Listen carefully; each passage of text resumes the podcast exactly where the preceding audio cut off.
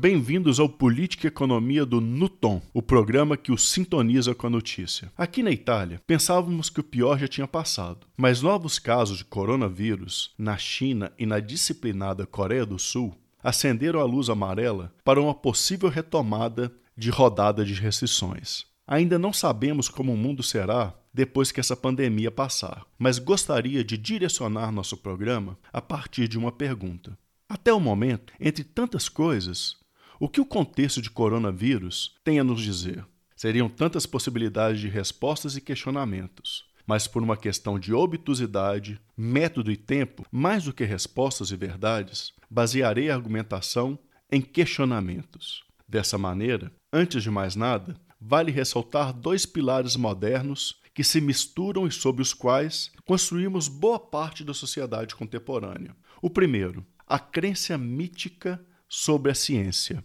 ou seja, que ela está aí ou estaria aí para resolver e evitar todos os problemas sociais. O segundo, a ideia de crescimento ilimitado, sem fim e a qualquer preço. Sobre a razão científica, sem tirar os vários méritos da mesma, não podemos fingir e dizer: está tudo bem, que maravilha, e foi mal, mas a ciência tem limites e falhas graves, inclusive a considerarmos o contexto de pandemia.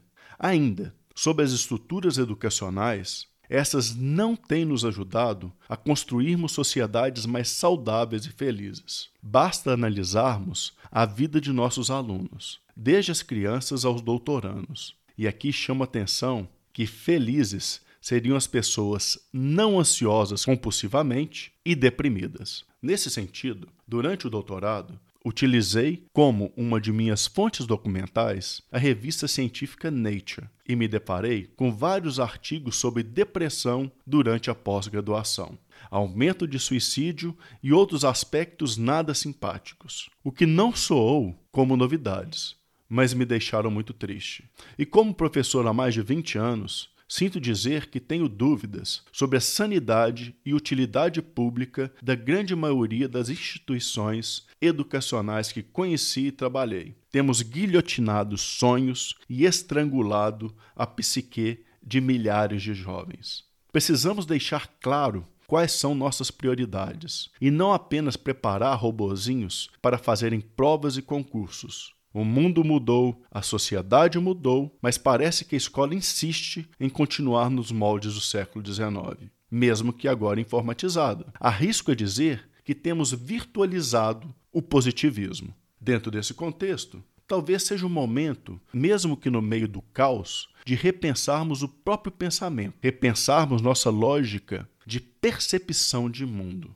Mas vamos ao segundo pilar. Em outras palavras, a priorização do crescimento econômico, deixando de lado a educação e mesmo a saúde. Lembram-se da educação de qualidade no Brasil? E aí podem me perguntar: já existiu? Acredito que sim, mesmo que para uma minoria urbana e branca da classe média e rica brasileira. Situação que havia começado a mudar com as políticas inclusivas dos últimos governos federais. E já repeti várias vezes aos meus alunos: mas para o que serve a educação?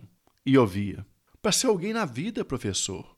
Mas o que isso significa? Já não somos alguém? A resposta que eu ansiava seria: para realizarmos sonhos, para construirmos um mundo melhor, socioambientalmente, um mundo mais justo. Mas não, caímos no abismo de um individualismo imediatista e tão cego que estamos deixando de perceber nossas próprias individualidades e desejos. O desejo não vai além da grana, que deveria ser meio, não fim. É, no caso da saúde, gostaria de perguntar quantas famílias brasileiras cujos membros entre 60 e 80 anos teriam condições de pagar todo mês a média de R$ 2.500 de plano de saúde, que inclusive tiveram reajustes estratosféricos nos últimos anos. Caso você seja pobre, bem-vindo ao grande grupo. Esqueçamos essa possibilidade. Se pertence à classe média, e cogitou fazer o grande sacrifício, mesmo com a ajuda de parentes, com medo de se tornar refém do sistema público de saúde, caso tenha votado em figuras como Bolsonaro, você foi na contramão de sua própria saúde e interesses sociais. Se é bilionário, sinto dizer que não mora em uma ilha. e por isso, direto ou indiretamente, mesmo que proporcionalmente pague um preço menor, não deixará de pagar por suas escolhas políticas. Mas, como é muito rico, consideremos a chance de se mudar para uma ilha de verdade. Mas aí correrá três riscos. Primeiro, a ilha pode acabar embaixo d'água devido a uma possível elevação dos níveis dos oceanos. Segundo, quem servirá seu café da manhã, cortará sua grama, lavará suas roupas íntimas, organizará sua casa. Sacou? Pessoas não ricas terão que se aproximar. E com o tempo, o ciclo pode recomeçar. Uma solução estúpida, mas na moda, seria construir um muro em torno da ilha. Aí você se lembraria dos condomínios que mora, mas não seria a solução. E aí veríamos até que ponto esse muro continuaria de pé. Terceiro, por fim, como todos que podem comer peixe, provavelmente comeria esses animais com micropartículas de plástico. Assim, não esqueça de levar um hospital na bagagem.